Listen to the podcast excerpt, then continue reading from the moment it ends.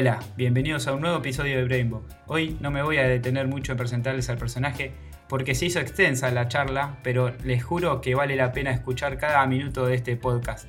Hoy vamos a hablar con Iván Ivanov, el otro personaje que visitó mi escuela y me presentó el futuro que hoy estamos viviendo. Él de joven fue tech gurú de compañías como Apple, Adobe y Macromedia, siendo consultor conferencista. Es fundador de Estado Lateral, un Media Lab, un laboratorio con foco en la convergencia entre la ciencia, la tecnología y el arte, donde aplicó todo el conocimiento que obtuvo luego de trabajar en distintos laboratorios alrededor del mundo. Académicamente fue conferencista de la UNTREF, de la Universidad de La Plata y muchas más. Publicaron su obra en muchas universidades alrededor del mundo. Eh, fue consultor, mentor de muchas empresas importantes de todo el mundo como Disney, Turner, eh, Danone, un montón más. Bueno, no me extiendo más y vamos ya a escucharlo Iván. Bueno, acá como les prometí, estoy con Iván, Iván Ivanov, mi gran amigo y referente. Eh, ¿Qué tal Iván? ¿Cómo estás? Sí, ve cómo va todo. Lo de, lo de amigo y referente, amigo, boludo, más que referente. compañeros, compañeros de lucha, compañeros de lucha. Bueno, te queda, comandante, como nos decimos. Hemos encarado varias, varias luchas, eh, bueno, con Clandestina fue una, eh, que nos planteamos ahí algo con la educación y con el progreso y con, llevar mucho conocimiento a todo el mundo, ¿no? Exactamente, exactamente. Esa fue una, una buena. Bueno, eh, este, blog, este podcast se trata de creatividad y creo que vos sos una persona, bueno, de que creativamente de las que más admiro eh, y, bueno, te quería preguntar, ¿qué lugar ocupa la creatividad eh, en tu vida? O sea, ah, sí, esa es la primera pregunta. Esa es la primera pregunta porque es, así, esto es palo y palo. Está muy bien, está muy bien. Mira, a, ver, para, primero, yo creo que eh, la, creatividad en todas, o sea, en todas las vidas, no solo la mía, ocupan el 100% de, de, nuestra vida. O sea, no partamos del punto de que nosotros somos seres que interpretamos o recreamos lo, que nos rodea, dándole sentido, eh, lo cual es un principio creativo majestuoso. ¿sí? Entonces, desde ahí somos seres que están todo el tiempo creando, modelando, innovando, eh, intentando hacer mejor el mundo entero, los que pueden, o aunque sea los pequeños dos metros cuadrados que, a veces te rodean. Eh, desde ahí yo acepté vivir dentro de esa consigna, que es, eh, quiero, si, voy a pasar por acá, por este planeta, quiero hacerlo dejando todo lo que pueda. Claro. Eh, sí, sí, como, o sea, eh, neurológicamente estamos todo el tiempo usando el cerebro creando ideas para resolver un montón de situaciones que se nos van presentando todo el tiempo, pero hay mucha gente que no es consciente de eso y hay mucha gente que toma ese tema de, crear o resolver eh, como algo consciente, habitual y de trabajo. Y por eso es que, esta, idea de, entrevistar a gente que, tiene como una relación o una, un, tema, un, un, momento todo el tiempo de estar pensando cómo resolver y diferentes situaciones desde laboral, artística o, o nada. O sí, sí, obvio, para, para, para, entiendo, entendí perfecto. también intento sacarme yo un poco de, la cosa esa de creativo, ¿entendés? Claro, claro, sí, sí, sí. O sea, mm. eh, eh, entendiendo eso, entendiendo eso, de que todos, eh, hay gente que se focalizó más ahí, ¿entendés? Yo creo que todos pueden ser artistas si quieren, hay gente que se dedica a ser artista después. Entonces, desde ahí la, la un poco eh, mi profesión siempre se orientó. Eh, mira, y esto, vos, le hiciste ese primer podcast a, la primera nota a Menta, y yo me acuerdo, eh, si yo no me equivoco, fue él, cuando yo era chico, él me dijo que había dos formas de triunfar el mundo. o ser el mejor en lo que todos los demás hacen o hacer algo que nadie más hace. Ajá. Y me parecía más fácil la segunda. Claro. sí.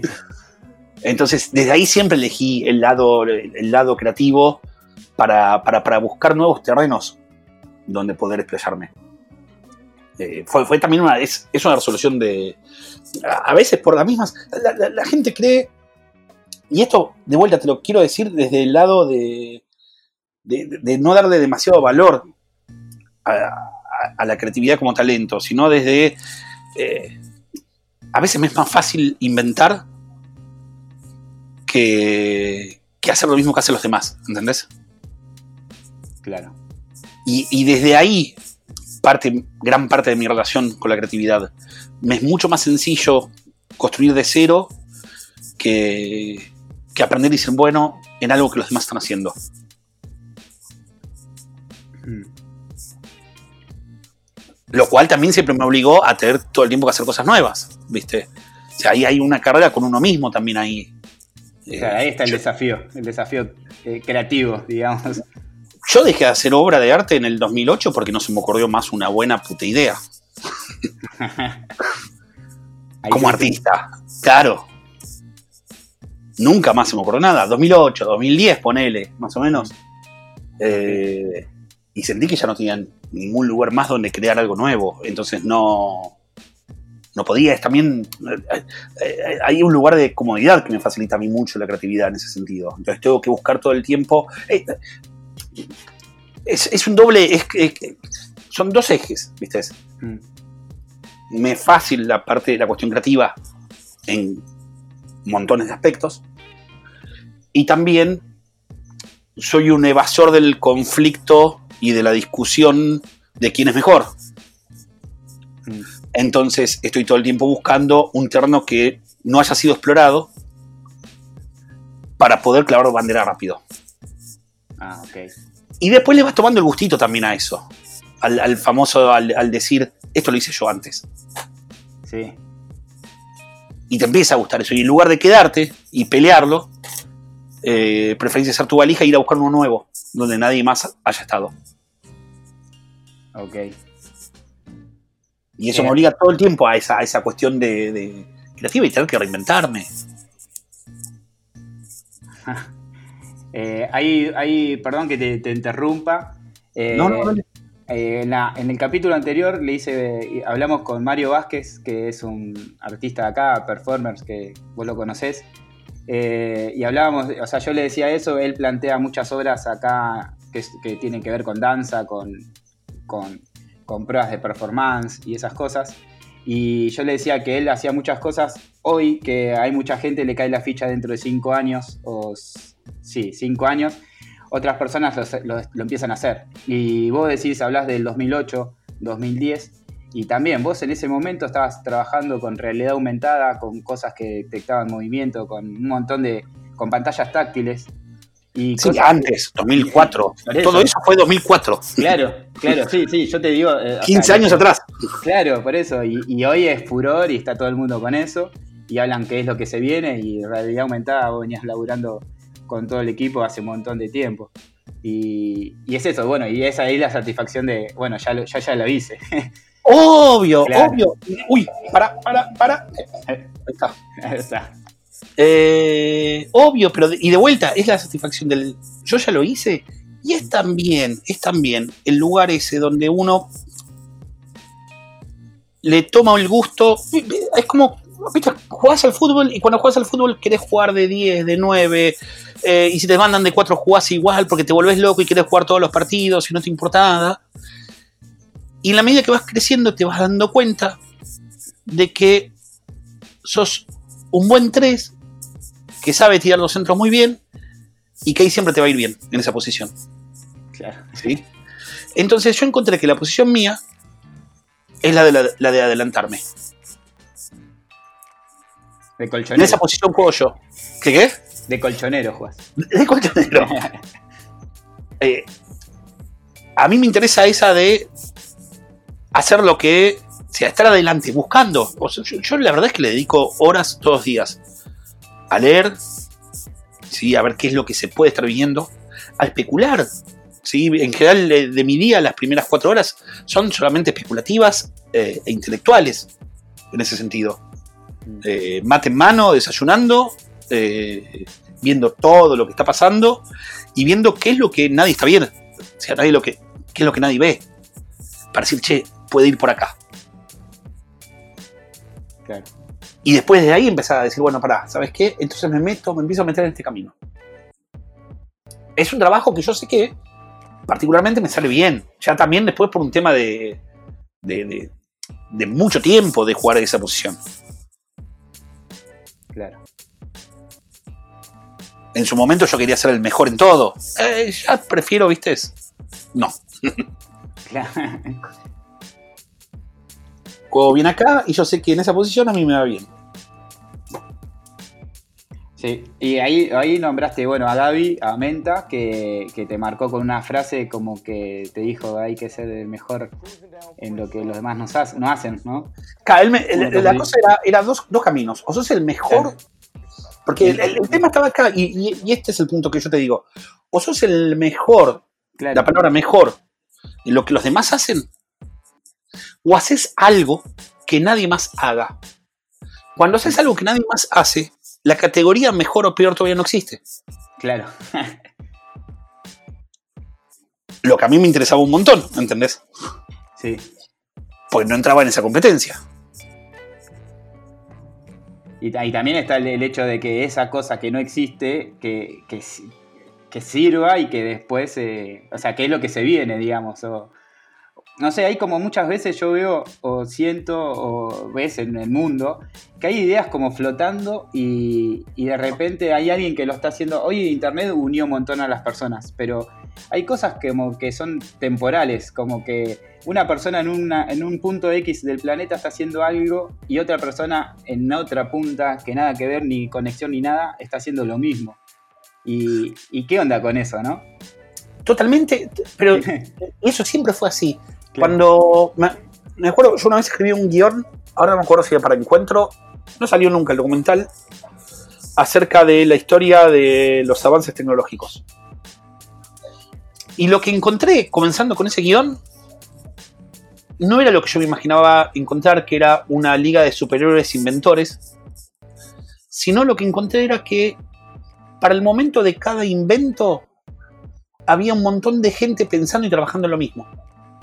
Mm, Había uno que después era el que se llevaba todos los créditos, pero se generaba una masa crítica sobre esa necesidad, sobre esa invención.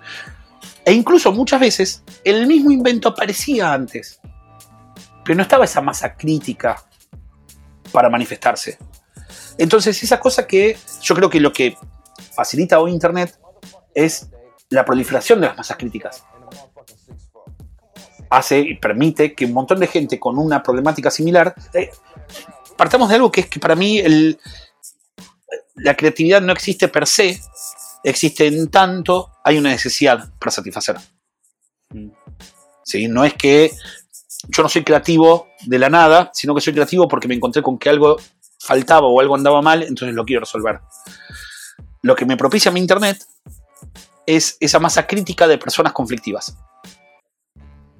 ¿Sí? Esa, esa masa crítica de zurdos buscando una tijera para zurdos. Que antes era más difícil, pero ahora es mucho más fácil agruparlos Claro. y sostenerlos dentro de una sola comunidad. Entenderlos, escucharlos.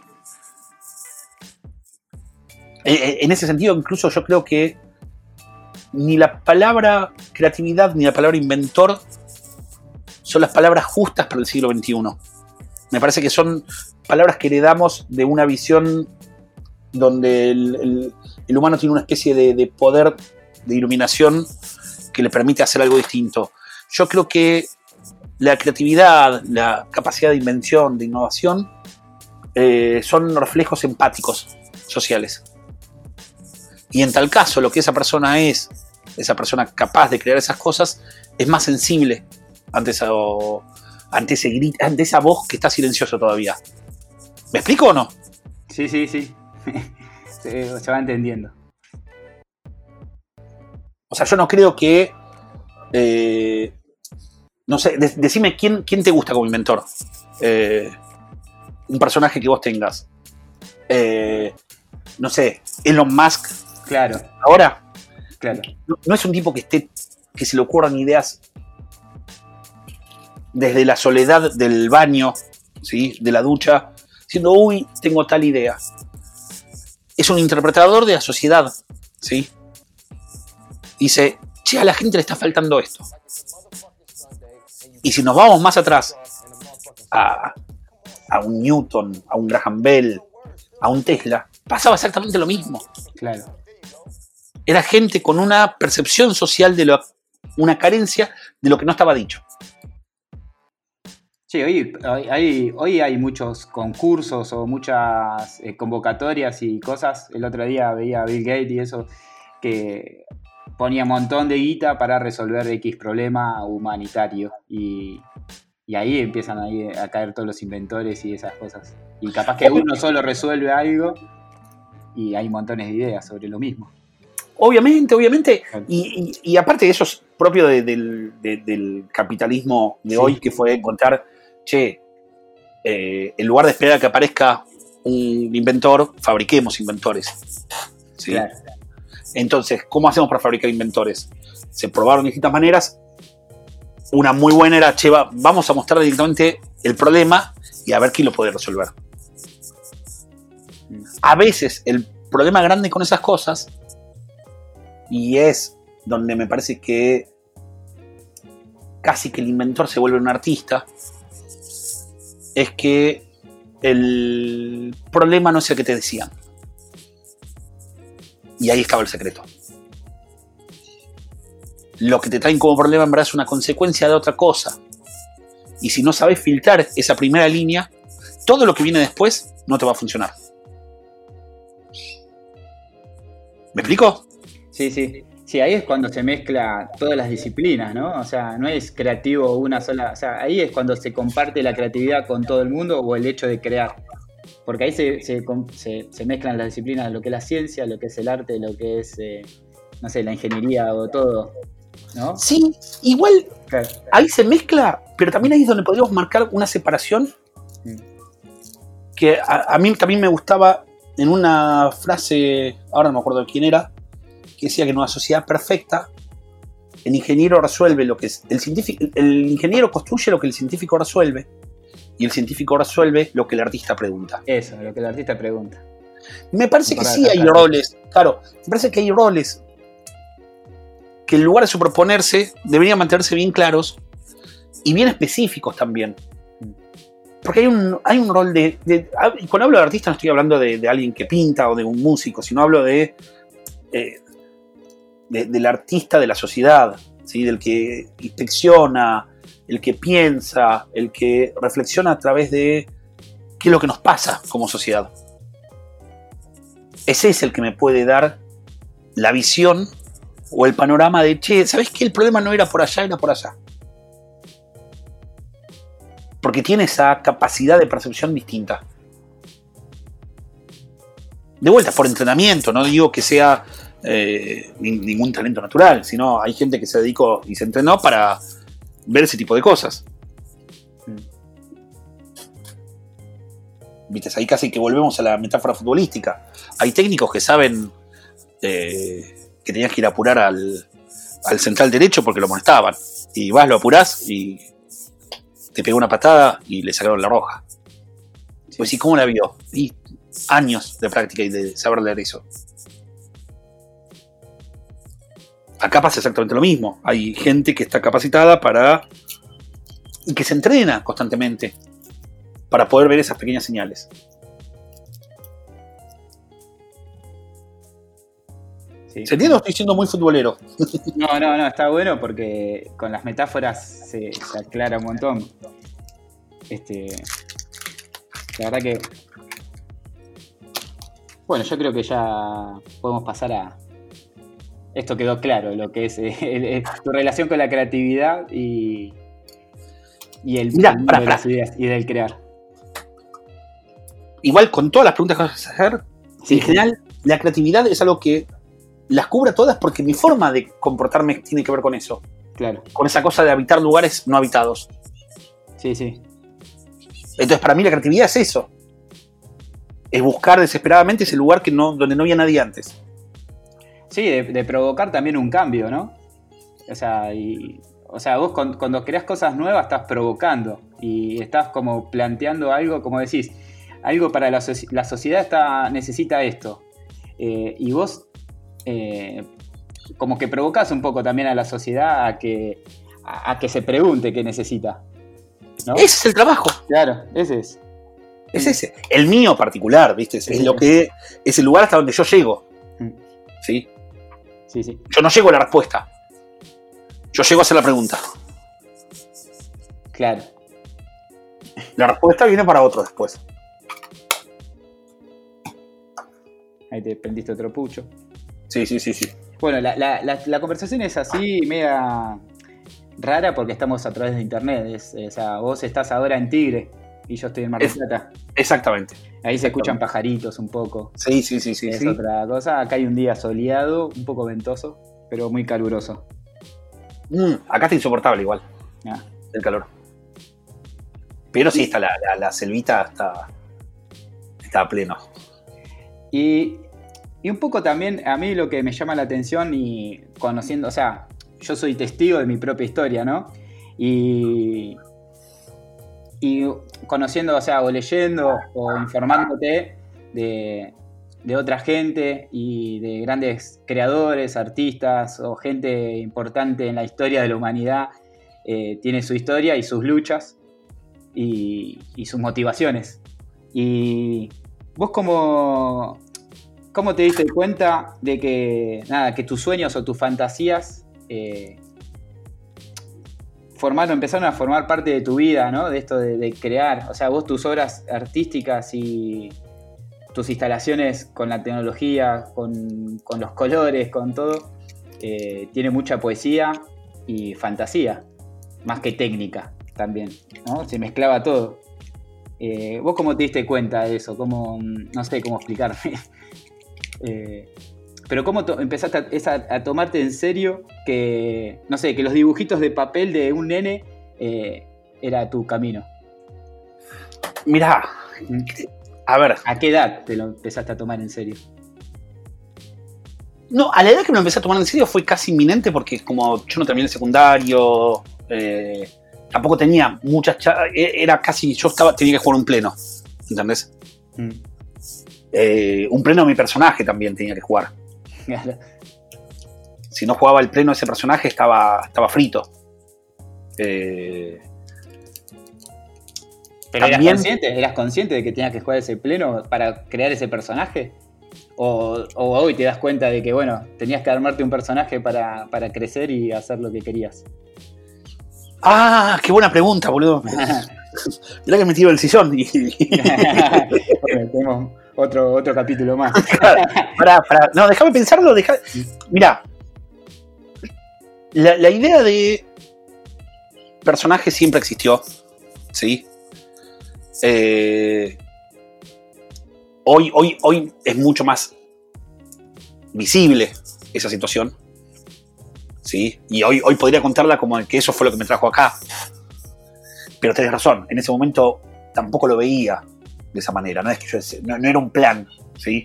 Eh, yo nu- nunca pude planificar mi vida más de tres meses. Claro. Jamás. Sí, creo que nadie, ¿no? O sea, todos, o sea, vos qué querés ser cuando de, de- qué querés ser No, grande, ¿viste? que- Bombero, no, no existe. Mirá, ya el hecho de que puedas ir- el hecho de que alguien pueda ir a la facultad te permite planificar tu vida a 5 o 6 años. Mm. Planificar me refiero a que vos te, te, te proyectás hacia adelante 5 o 6 años. Yo jamás me pude proyectar más de 3 meses. Nunca. Nunca. Siempre lo que me imaginaba más de 3 meses era ser presidente del planeta Tierra. Entonces, mejor, che, dejo eso para otro momento, vamos a seguir laburando acá. Eh, en eso hay, hay una particularidad, yo soy un megalómano. Siempre lo fui. Sí, nunca, nunca hice nada de una forma chiquita. Y nunca me pareció que ameritaba hacer algo de forma chica. Si lo voy a hacer, lo voy a hacer en grande y hasta ponérmela en la pera. Eh, era siempre, desde ahí es donde yo digo también el personaje, ¿entendés? Era, si yo creo que voy a hacer, que voy a cambiar y mejorar el mundo, eh, hay un momento que lo voy a lograr. Hay, hay, otra frase que, la uso con una amiga que incluso tiene un proyecto basado en esa idea, eh, que es si yo le apunto a Marte y le erro aunque sea llegue a la Luna, que es muchísimo, ¿entendés? Ahora, si yo le apunto a la Luna, si le erro voy a quedarme más corto. Entonces lo mejor es apuntar siempre lejísimos, lejísimos, lejísimos, lejísimos. Eh, eso es lo que siempre hizo que yo intente proyectarme a lo más posible. Nunca, nunca sabía muy bien a qué, ¿sí? Nunca sabía muy bien. Nunca sabía muy bien si iba a tener una empresa, si iba a trabajar para alguien, nunca sabía muy bien si me iba a meter en la política. Eh, nunca sabía mucho eso, nunca pude planificarlo demasiado y hasta muchas veces operé en contra de lo mismo que planificaba en ese sentido. Ay, por muchas actitudes mías, muchas cosas que hice, muchas posturas que tomé, eh, decisiones eh, que tuve ante la vida y ante ciertos hechos que cortaron otras líneas temporales mías. Pero, pero siempre tenía una más. Y que termina siendo la que tengo ahora. Que era, si ves para atrás, era como, si eres consecuente, es obvio que ibas a terminar acá es obvio que vas a terminar en eso. Pero uno intenta explotar todas. Mira, hay otra, otra que aprendí de chico era el no siempre lo tenés. Eso siempre está, por default. Entonces, encará cualquier cosa que hagas sabiendo que el no ya lo tenés. Y me acuerdo que mis primeros trabajos era presentándome ante, gente, yo estoy hablando de 17, 18 años, eh, prometiéndoles que yo iba a hacer cosas que era imposible que yo haga, ¿entendés? Pero yo no ya lo tenía. Y una vez uno me dijo que sí, y, estuve cerca de cumplir lo que prometí, y entonces me agrandé y seguí prometiendo más. Y otro me dijo que sí, y terminaron siendo esos proyectos eh, míos de tres meses, mm. como te decía antes. Que son esas cosas de, che, bueno, mi horizonte está acá. Voy a intentar conquistar esto. Y vamos a crear tal cosa. Y dale, vamos. Y siempre aparece algún loco que te acompaña en esas y se suma. Y hay proyectos que después terminan durando 10 años, como Estado Lateral. Claro. Pero que cuando arrancó, me acuerdo, Estado Lateral, cuando lo arrancamos, eh, queríamos fabricar muebles inteligentes nosotros. Eso, podríamos ahora eh, explayarnos un poco sobre lo que era estado lateral, ¿no? Y qué hicieron y todo. Perdón que te interrumpa y vas a... No, sí, sí, sí, sí, sí, sí. Porque yo voy por las nubes, boludo. O sea, poneme... Pero, bueno, eh, estado lateral era un, estudio que, que compartías con, con Render, otro programador muy grosso. Y sí, Mármora. Y Mármora, Enrique. Enrique Mármora bueno, ahí generaron toda una tendencia, o fueron los pioneros, o los que, bueno, lo que hoy, hoy pueden decir, nosotros fuimos los primeros que hicimos tal cosa acá, y de muchas Estado cosas. lateral tiene la medalla de primero mm. En cientos de cosas. Claro. Por ejemplo, eso, es lo que me interesa ahora que cuentes y que vayas enumerando. Y si no, y, y si no fue el primero, fuimos el segundo glorioso. ¿Entendés? Me acuerdo, me acuerdo una porque aparte era como al principio, que estábamos intentando crear una pantalla táctil, multitáctil, y fuimos los segundos después de unos coreanos que para mí se replicaban y eran uno mismo replicado un montón de veces, eh, de la Universidad de Chelsea, creo, no me acuerdo ahora qué universidad era, y nosotros fuimos los segundos del mundo en tenerla. Mm. De tenerla, no, de eh, crearla. De crearla, o sea, de fabricarlo. Decir, che, mira, esto están dando. Claro. Eh, Era un éramos un Media Lab y nuestra... Eh, volvamos a un momento histórico muy distinto al de ahora. Claro, eso, sí, sí, eso, eso es lo que... No existía, no, existía el iPhone, no existía el iPad, no existía Facebook, no existía Instagram, no existía Twitter, no existía ninguna de todas esas cosas. ¿sí? ¿En qué año se formó eh, el Estado Lateral? Estado Lateral, la primera formación es del 2000, pero que no pudimos ejecutarla. Y yo vuelvo 2003 y ahí la armamos, creo. Ah. Claro, no había la mierda. No, no había nada, no había nada, nada, nada, nada. na- no había tecnología, ¿entendés? El, el creador de Arduino, que ahora todos usan, Sí. comió choripanes con nosotros en la terraza, que no era la terraza, porque en esa época lateral, estaba lateral, estaba dentro de un, en el segundo piso dentro de un bar, y había como un, ¿qué qué? Por Palermo. Por Palermo, Sí. eh, y eh, había como un entrepiso, una cosa media rara, no me acuerdo bien ahora cómo era, que metimos ahí un chulengo e hicimos chorizos y ahí comió un- unos choripanes el que estaba creando Arduino. Sí. Para que se entienda también que era un momento en el cual muchas cosas que de golpe uno usa eh, tuvieron comienzos eh, mucho más indie, por así decirlo. Y, y en esa época, estado lateral era eso, era probar, era eh, había un mundo enorme por delante. Vuelvo, lo del multitouch era increíble porque no, no existía, hasta ese momento no existían las cosas touch, que podías tocar con un solo dedo. Mm. La búsqueda de poder fabricar algo a un costo accesible, que puedas tocar más, con más de un dedo, era importantísima. Era crucial para nosotros que nuestro campo dentro del estado lateral, nuestro campo grande eran las interfaces humanas. Cómo el humano interactúa con la tecnología. Entonces, tener esa pantalla y poder fabricarla era, era crítico. Por eso también era crítica la realidad aumentada, era crítico un montón de cosas. Sí, trabajaron con todo eso en esa época. Sí. Sí, sí, sí, sí, sí, sí, sí. Bueno, hoy están de moda los filtros de Instagram que detectan el rostro y yo he visto varias instalaciones, participé de una como artista invitado también, eh, De Jared Canvas. de Jay Canvas, que manejábamos filtros que detectaban el rostro y, y la gente se veía reflejada en una pantalla proyectada eh, con una máscara en la cabeza digital. Mira, es que toda esa idea, todo, todo eso, nosotros trabajábamos en el, no sé, 90 y, ta- 90 y tantos, 99, 2000, ponele. Eh, yo esta- estaba trabajando en una instalación para Bienal de Arquitectura de Buenos Aires, que ahí es donde con Mármora dijimos, che, esto está bueno para otras cosas, sobre una tesis que yo venía pensando sobre cómo iba a ser el futuro de la informática. ¿sí? Si querés, no el futuro de la informática, sino el futuro de las interfaces. Estoy hablando yo década del 90. Mm. La gente con computadoras de escritorio. Eh, y yo imaginaba un futuro donde la tecnología tenía que desaparecer detrás de las paredes. ¿Por qué? Porque yo veía que los autos, que usaban un montón de tecnologías, no tenían teclado. Pero tenían computadora de a bordo. Entonces, esa misma idea se podía llevar a nuestra vida cotidiana.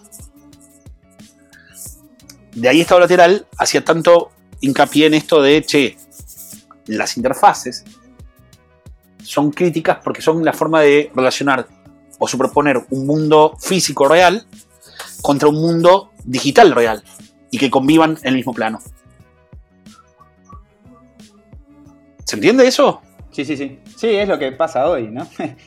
Claro, es lo que pasa hoy, pero llévalo a los 90. Sí. Bueno, y al, al Arduino, Claro, eh, que está, Hoy- está pensado un poco para hacer todas esas cosas.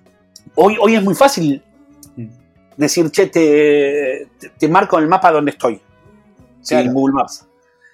Esa- todas esas abstracciones eh, que hoy nosotros ya las visualizamos y las entendemos muy fácilmente, eh, en ese momento hasta eran difíciles de explicar.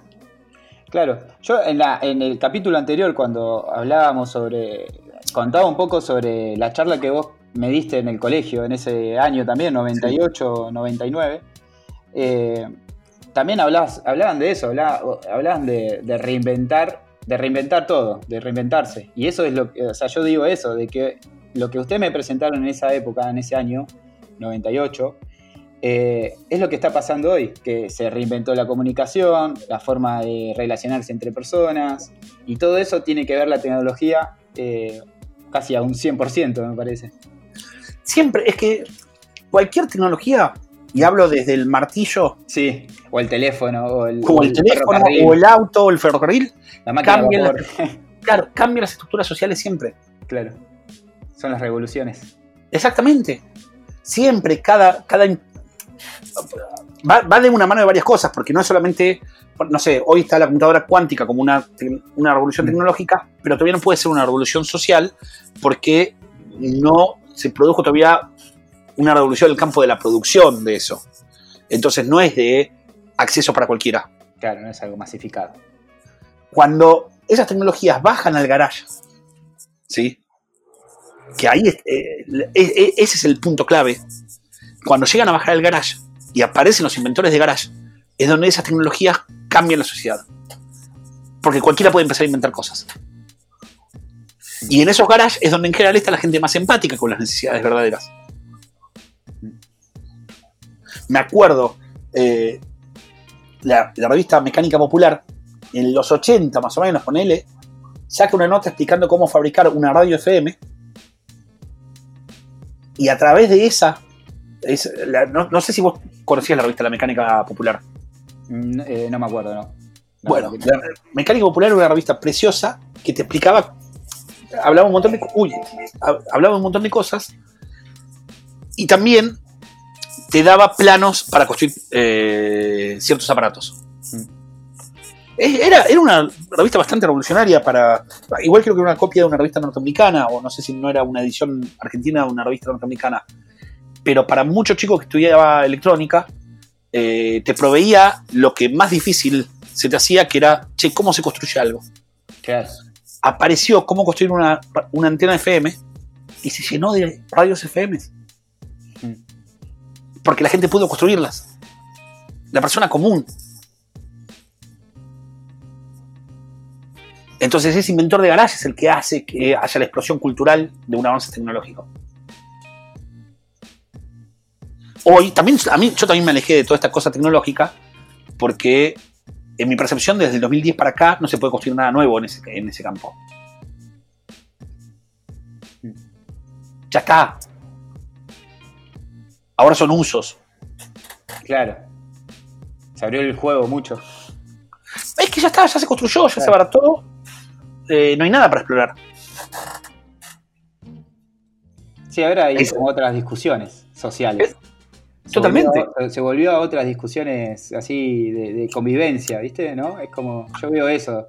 eh, bueno, políticamente y socialmente, bueno, que es lo mismo. eh, veo esas discusiones de, de de vida, de, de cómo alimentarnos, de... Eso veo en las nuevas generaciones que vienen. Mirá, eh, Maeda, Mm. ¿sí? Eh, que fue, creo que director del MIT, del MIT. Mm. eh, y si no fue, fue, o sea, estaba ahí con Negroponte y todos esos. eh, haciendo mención al libro de Negroponte de Being Digital, él dijo que ahora es tiempo de Being Human. Claro. Ya está, ya nos digitalizamos. Tenemos digitalizada nuestra vida. Ahora volvamos a ser personas.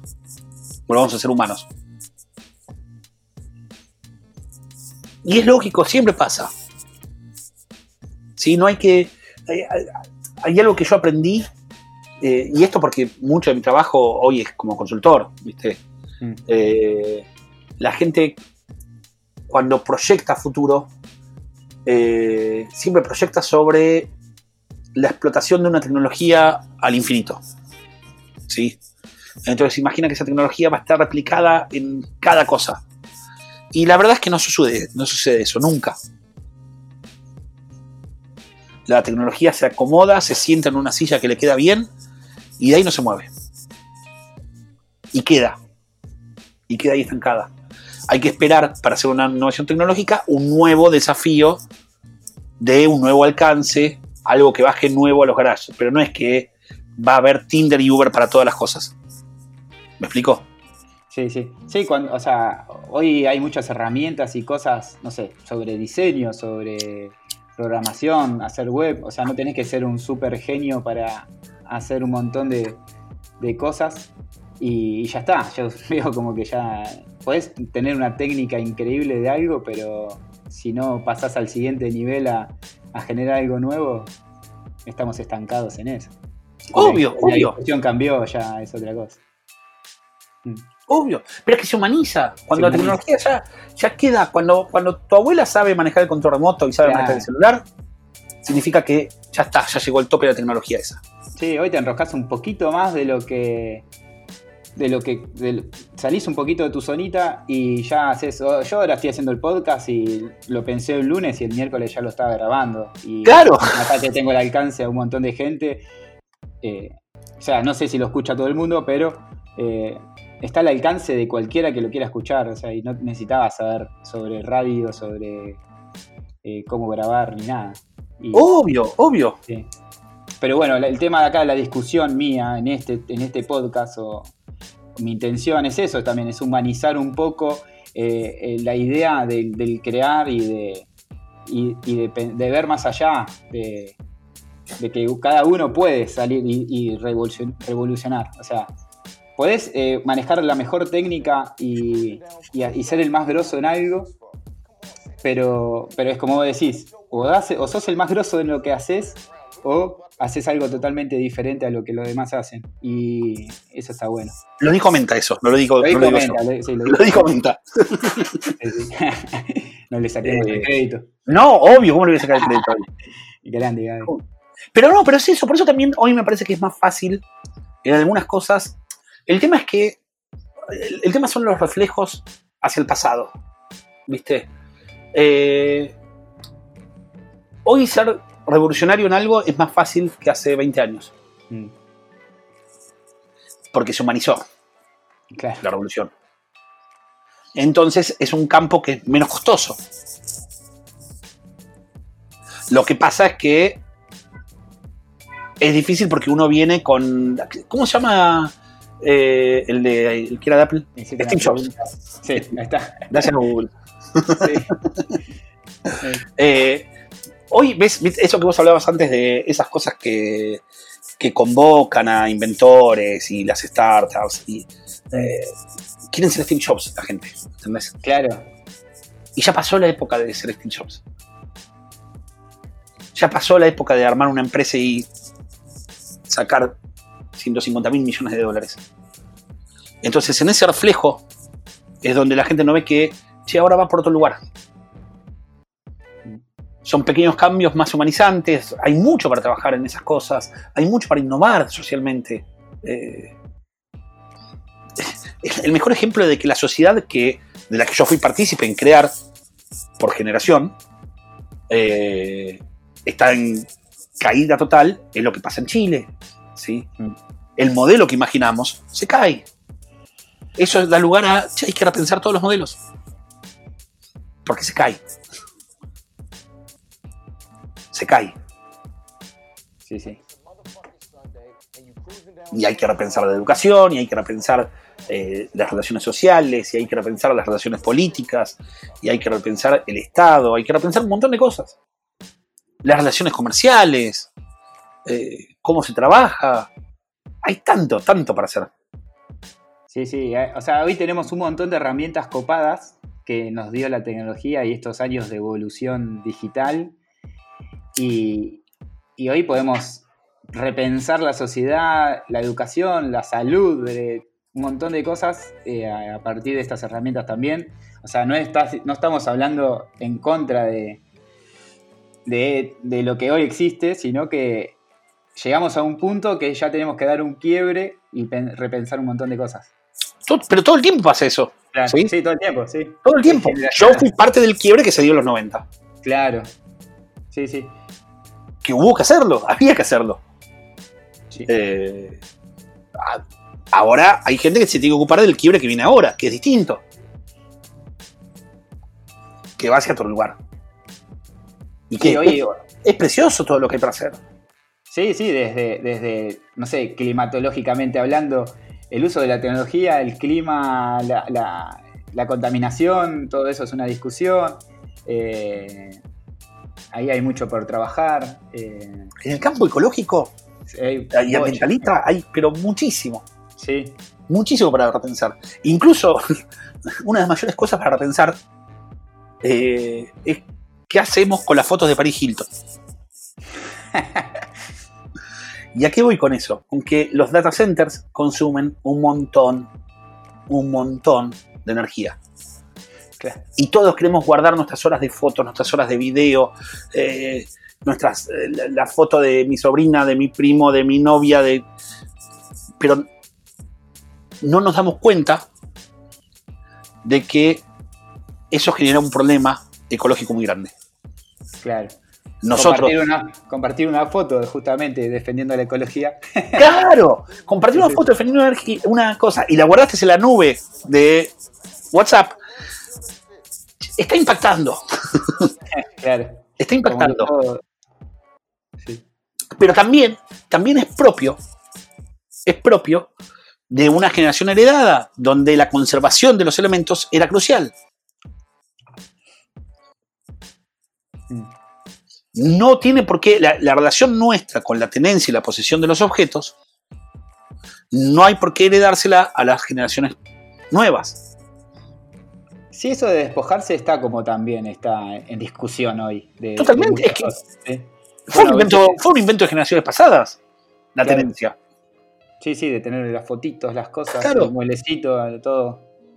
Sí. Hoy, bueno, eh, tenemos un amigo en común, Damián, que está viajando por el mundo y como él hay una generación que está haciendo esa, que está despojado con una mochila y, y ya está. Claro. Mm. Y después contará las historias que están en su cabeza. Sí, y eso es lo más rico que hay, porque Sí. o sea, se está nutriendo de un montón de culturas y de, y de lugares y, y las imágenes están ahí, en la cabeza. Totalmente. Bueno, pero por eso también te digo que ahí eh, es donde hay que repensar. Y, y vuelvo acá al. yo no puedo escindir la creatividad de una visión humanística. De la creatividad. La interpretación de nuestra sociedad y la sociedad que merecemos a futuro es crucial para poder pensar qué puedo inventar mañana. Porque si yo quiero inventar algo mañana pensando en las necesidades de hace 50 años, mi, mi invento va a ser un fracaso. Claro. Entonces, y, esas necesidades tienen que ver con un montón de cosas. Tienen que ver con esto de, che, ¿cómo son las relaciones sociales hoy? ¿Tienen la misma necesidad de hace 50 años? ¿La gente tiene la misma necesidad de guardar recuerdos a como se guardaban antes? ¿Es exactamente igual? ¿Ocurre lo mismo? ¿Necesitamos data centers guardando las fotos de Paris Hilton? Pongo la de Paris Hilton porque me gusta poner el nombre de ella. Sí, sí. Pero, claro, tiene sentido que guarde las fotos de mi viaje de egresados en la nube de Google. ¿La voy, ¿Me voy a sentar en el futuro a verlas? ¿Realmente? ¿Voy a tener el tiempo para hacer eso? Y, para, y lo digo como, yo soy, un yo soy eh, ¿viste esos los que guardan basura? Tiene un nombre. Sí, Acopiadores, no sé cómo se llaman. Sí, sí, sí, acumuladores. Acumuladores. Yo soy acumulador digital. Claro. Terrible. Terrible. Sí. Sí, sí. No, yo tengo, tengo DVDs Ah, con- bueno. guardados con todas las cosas que voy bajando, ¿entendés? Mm. Libros, tengo DVDs con libros, un montón, con películas, con todo. Y después me doy cuenta, che, pero si en mi puta vida lo vi. Jamás. Jamás, jamás, jamás me puse a ver eso. Entonces, ¿tiene sentido que siga guardando?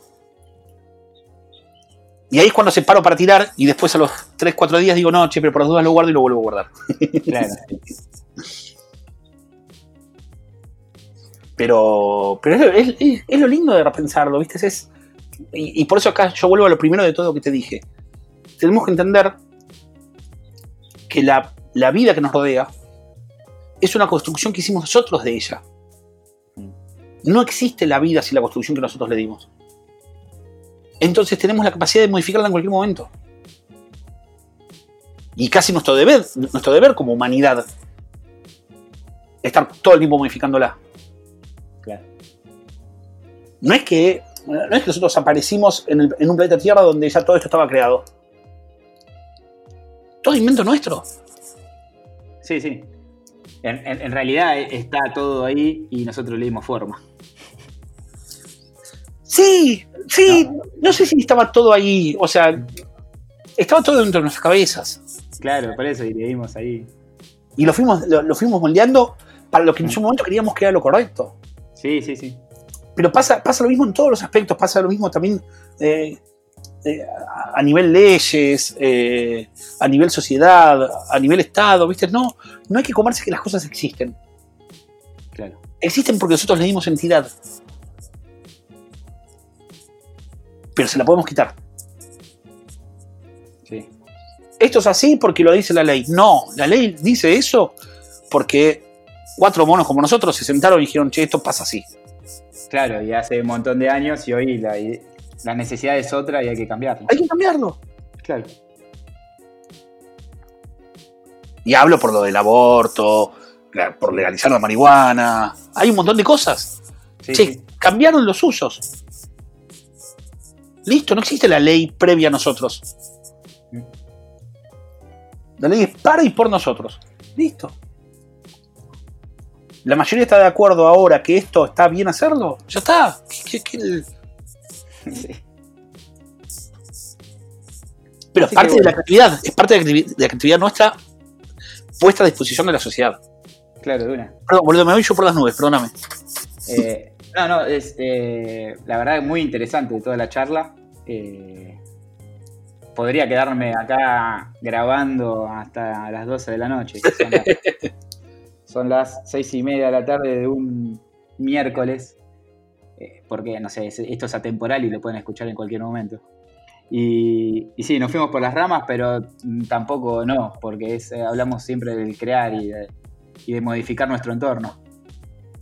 Y, y nada, eh, o sea, yo las preguntas las tenía armadas, pero es más o menos lo que venimos charlando, así que no tengo mucho más por preguntarte. Y, no quiero irme mucho más por las ramas porque ya son 50 minutos de grabación. no se, se pasó un montón de tiempo. Y, y la gente como que le tiene miedo después a ver que dura una hora y no lo escucha. Está bien, está bien, está bien, está bien. Perdón, boludo, hablo hasta por los codos yo. No, no, la verdad es súper interesante y, y creo que nos dejaste muy en claro tu forma de pensar y de crear.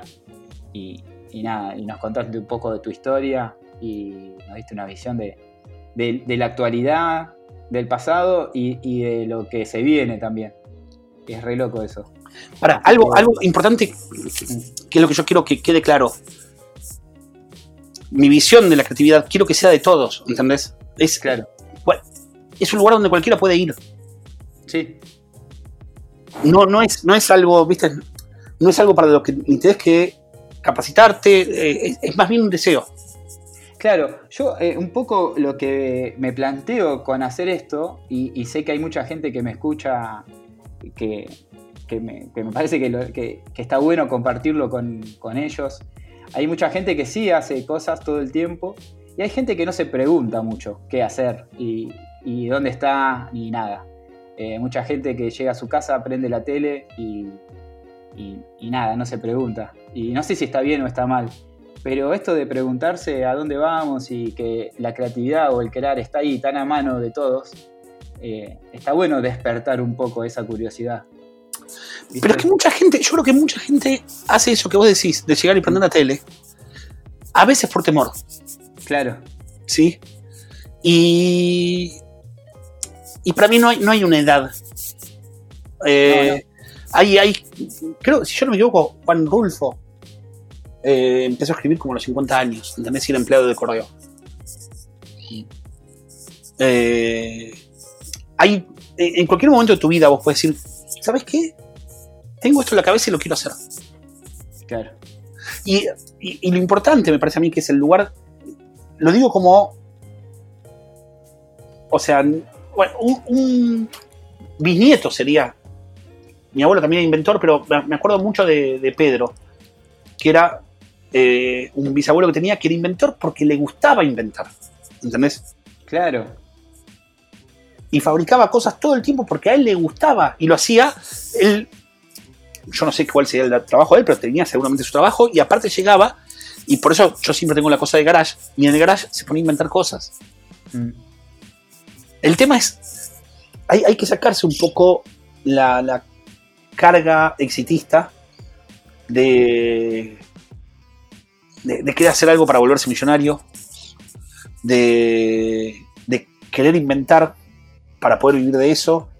Creo que es justamente al revés. Creo que es hacerlo porque lo sentís, porque lo crees, porque te diste cuenta de algo que crees que el resto no se dio cuenta. Y después ves qué pasa. La mayoría de las veces esos casos terminan en éxito. Claro.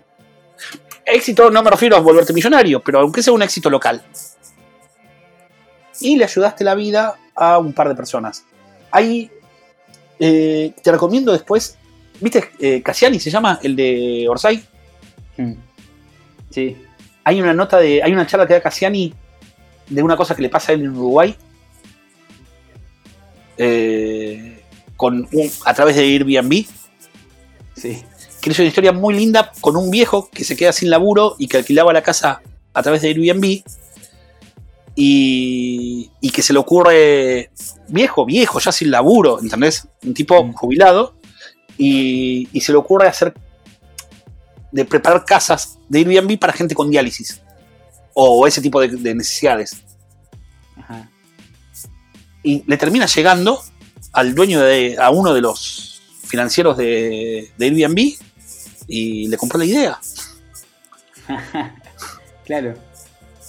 Pero no nace. el- yo dudo mucho que ese señor, Lo haya Tuviese- planificado y. claro, y diga, che, con esta idea me hago millonario. No, no. Ese es el, el problema mayor. El problema mayor es cuando vos le das a, la, a tu idea, eh, cuando empezás a festejar antes de meter el gol. Claro. Ahí está el problema. Si festejas antes de meter el gol, te va a ir mal. Hay Porque que tenés- jugar para divertirse. Exacto, juega para divertirse, la vas a meter Claro. y ahí festejas. Claro. Porque en un momento va a entrar.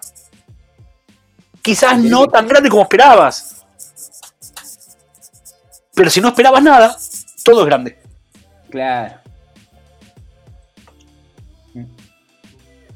¿Viste? Ahí es esa, es esa pequeña cuotita de donde uno tiene que animarse a hacer soltando. De, che, yo hago porque es mi deber como humano hacer. Estoy acá y yo, personalmente, hay, algo que no te lo dije antes, pero a, a mí me aterra morir y desaparecer, ¿entendés? Y sí. Entonces, la mayoría de las cosas que hago es porque quiero dejar, un, quiero dejar una firma. Entonces, si me das a elegir, me- me- si vos me decís, che, te quedan tres meses de vida, me voy a pasar tres meses escribiendo una novela. Porque la quiero dejar escrita. Entonces, esas cosas de, che, quiero, ay, quiero dejar algo en la vida. Quiero que algo quede, porque si no, ¿quién fui? ¿Quién soy? Sí, ¿Soy lo que yo creí o soy lo que los otros interpretaron? Quiero, viste, quiero. es- esa cosa de, de- de- de que el- se- es entre todos, como diría Alberto. eh, es, es fundamental hoy. Es entre todos y cada uno tiene que poner su granito. Sí, una. Apagar la tele un rato y fíjate a ver qué tenés ganas de hacer. Componer una canción, tener un podcast, eh, inventar una silla porque te das cuenta que eh, la silla que, que se usan son malas y se te ocurrió hacer una silla distinta. Hay un montón, un montón, un montón de pequeñas cositas muy lindas para donde poner la creatividad. Sí, de una. Así que, bueno, con ese mensaje me parece que eh, redondea, redondea toda la conversación y toda, toda esta, esta horita de, de charla, Iván. Y nada, te quería agradecer eh, por coparte y, y darme unos minutos. eh, acá Sí, una tu hora, perdona, boludo, perdona. De vuelta. Y con eso me quería ir. Me, me- me- despidiendo me voy, me voy por las ramas. No, no, no. Este, me encanta, me encanta porque te vas por las ramas, pero con un mensaje muy claro y, y directo. Así que, nada, eh, te admiro y te quiero mucho. Dale, yo también, boludo, yo también. Este, bueno, eh, sin más, nos despedimos. Dale. Eh. Bueno, muchas gracias, boludo. Muchas gracias por la oportunidad. No, gracias, Y te voy a ir bien con esto. muchas gracias.